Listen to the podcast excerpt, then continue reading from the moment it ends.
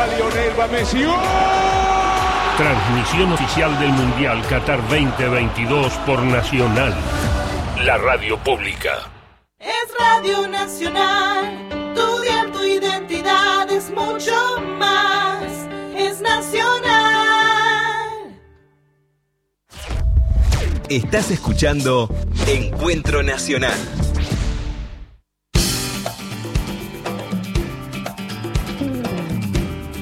6 y 4 de la tarde, una tarde con muchísima, muchísima actividad y también mucha movilización. Nos vamos al encuentro de Lili Arias, que está cubriendo una movilización hacia la jefatura de gobierno de la ciudad y ella va a contar de qué se trata. ¿Cómo te va, Lili? Luisa, muy buenas tardes y muy buena semana. Estamos con docentes que están, la verdad, peleando y reclamando. Docentes, en principio, eh, pertenecientes a distintos eh, sindicatos, tanto a ADEMI como a UTE, y, pero lo importante es que la comunidad de Barracas, en definitiva, se suma a esa, eh, lo que llaman caravana, ¿no? ¿Qué, ¿De dónde salió? De la Escuela República de Haití, esto es donde, bueno, falleció una alumna la semana pasada, una niña de 11 años, falleció por desnutrición, en esto es en el distrito quinto de la ciudad de Buenos Aires, y los carteles que más se ven, en donde se suma toda la comunidad educativa, es con hambre no se puede estudiar. En estos momentos justamente comenzamos ya a ingresar porque a medida que vamos pasando con la caravana eh, por las distintas escuelas se sigue sumando la, comunidad educativa y ya estamos ingresando a Villa Zabaleta. Con nosotros Jorge Adaro, secretario general de ADEMI, y eh, ni más ni menos Jorge, eh, un hecho obviamente doloroso por parte de la niña, pero decíamos recién charlando un ratito, un distrito pobre, si se quiere, dentro de lo que es la ciudad de Buenos Aires. Sí, efectivamente, un distrito pobre junto con otros, porque hablábamos el otro día con las maestras de la escuela que esta misma situación puede darse en La Boca, en Lugano, en Soldati, en el Bajo Flores, es decir, la ausencia y el repliegue del Estado hoy está al orden del día. Eh, lo que pasó con esta niña es una muestra, su máxima, máxima expresión pero que hay que empezar a revertir, es decir, nosotros no podemos naturalizar que se mueran los pibes y las pibas por desnutrición en el distrito más rico del país, en ningún lado. ¿Sí? Y en el marco de tener 60% de los pibes pobres. Ahora, vos acá lo que se ha comprobado y en lo que vivimos todos los días en las escuelas es que cuando vos detectás un caso no tenés dónde derivarlo. Las salitas de atención primaria de la salud están totalmente desbordadas, no hay presupuesto y no hay, por supuesto, ningún tipo de resorte que sirva para proteger a los niños y las niñas. Dice Balmaquia en Estudio Radio Nacional, te escucha. Hola Jorge, ¿cómo, ¿cómo va? Acá estamos con mi compañero Jorge Alperín también. Este, bueno, nos parece muy importante que hayan salido a la calle como suelen hacerlo los docentes que se paran frente a los cursos y ven esa realidad cotidianamente en los distritos, sobre todo más pobres de la ciudad autónoma. La zona sur siempre la más postergada, la más castigada, donde hay menor eh, atención, pero además el de financiamiento de todas las instituciones que debería tener el gobierno de la ciudad para hacer frente a estas necesidades, ¿no? Porque eso también se, se ve todos los años cuando se discute el presupuesto educativo. Efectivamente. Acá una de las conclusiones, hay que, digamos, este, unir más presupuesto educativo y de salud, porque esto ha demostrado ¿sí? que vos desde una institución podés detectar determinadas cuestiones, pero si no tenés tampoco, podés hacer un abordaje desde el punto de vista de la salud pública, estamos en el mismo problema. Y efectivamente, el gobierno viene desfinanciando tanto el sistema educativo como el sistema de salud de una manera grosera y esto es lo que pasa, digamos, esto es una consecuencia de eso, por eso insisto en no naturalizar este tipo de cuestiones, por eso la comunidad educativa de Barracas hoy está en la calle, son cuadras y cuadras de gente acompañando este reclamo, ¿sí? en escuelas donde ni siquiera el gobierno tiene previsto el comedor. Eh, Jorge. la escuela esta es una escuela que solo funciona en base a las viandas. Entonces, podemos dar miles de ejemplos de cómo se está desfinanciando el sistema educativo.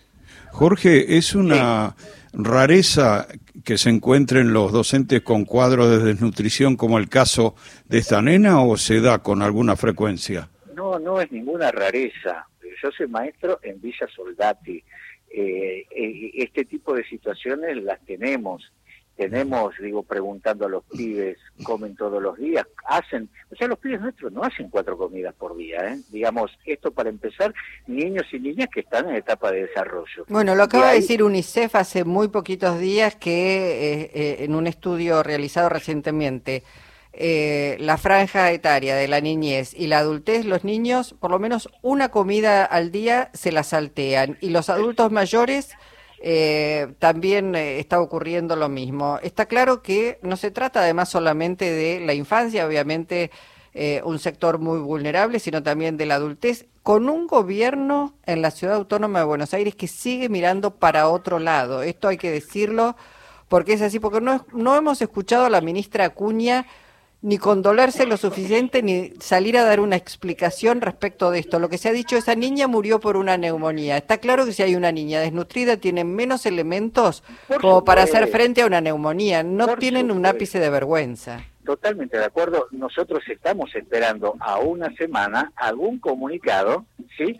Que por lo menos exprese pesar por la muerte de una criatura. Ni siquiera eso hemos tenido ni de la ministra ni de la reta que sabemos que, han, que ambos, digamos, tienen como eje central la comunicación, ¿no? Todos los viernes comunica algo la ministra Cuña. De esto no ha dicho absolutamente nada. Esto realmente es una vergüenza, es indignante y ya no es una cuestión de especulación política. Estamos hablando de cuestiones elementales de la condición humana. Eh, acongojarse y este, solidarizarse con una familia y con una comunidad que ha perdido una niña.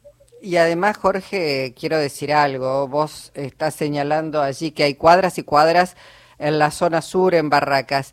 No veo a los medios eh, que después hablan de la educación, de nuestros niños, de nuestros jóvenes.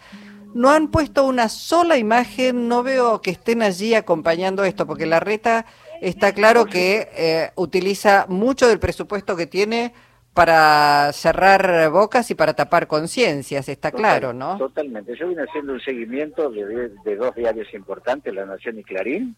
Recién el día jueves creo que sacaron este, una nota cuando la autopsia confirmó que era por neumonía, inclusive notas donde intentaban despegar de responsabilidad al gobierno, decir fue por neumonía, ¿sí? Hasta ese momento no pasó nada, inclusive, inclusive el propio gobierno estaba esperando poder anunciar golpes en la chiquita, es decir, buscaban, sí, de manera clara, responsabilizar de esta situación a la familia. Entonces, realmente es artera la posición que, que, han tenido en este caso, pero insisto, ¿no? Es una muestra de tantísimas cosas. Y yo quiero rescatar, quiero valorar el, el, comportamiento, la conducta y el trabajo de las maestras de esta escuela que han sostenido sí en el tiempo este caso y otros tantos casos cuando no hay ningún tipo de respuesta. Son las mismas maestras que después son violentadas por los discursos de la ministra Cuña. Ahora, el, el, abandono no vino solo por parte del área educativa del Estado porteño, sino que también el SAME no llegó este, los padres lo esperaron inútilmente. Quiero decir que hay un Estado en general, no solo en el área educativa, que parece desentenderse de un sector de los ciudadanos, ¿no? Pero totalmente. Eh, para nosotros, los maestros, las maestras que trabajamos en la zona sur de la ciudad, no es ninguna novedad que no llegue una ambulancia. ¿eh? No es un caso excepcional. Esto sucede en muchas escuelas, donde inclusive en algún momento el SAME, si no tiene un acompañamiento, por ejemplo, de un patrullero de gendarmería o de la policía, no entra a las escuelas o no entra a los barrios. Imagínense, esto pasa cuando vos llamás desde una escuela, la comunidad un sábado, un domingo, cuando llama a la asistencia de emergencia, no tiene ningún tipo de respuesta.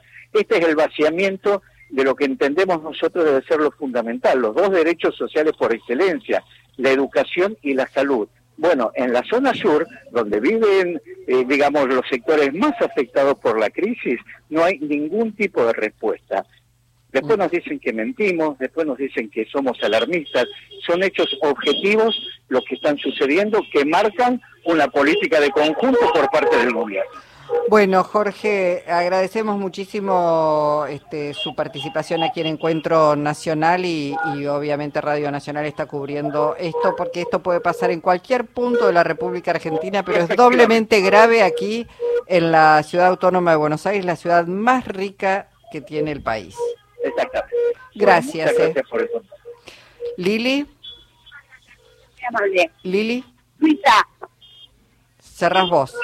sí, en definitiva, son más de 4.000 personas las que están en esta caravana que va a terminar en Parque Patricio. Comenzó en Barracas, termina en Parque Patricio, frente a la sede Uspallata, le decimos, la sede, la sede del gobierno porteño, ni más ni menos para reclamar políticas efectivas para el cuidado integral de las niñeces. Muchísimos niños, niñas y adolescentes en esta caravana, Luisa. Bueno, gracias Lili, un abrazo. Fuerte abrazo, chao, chao.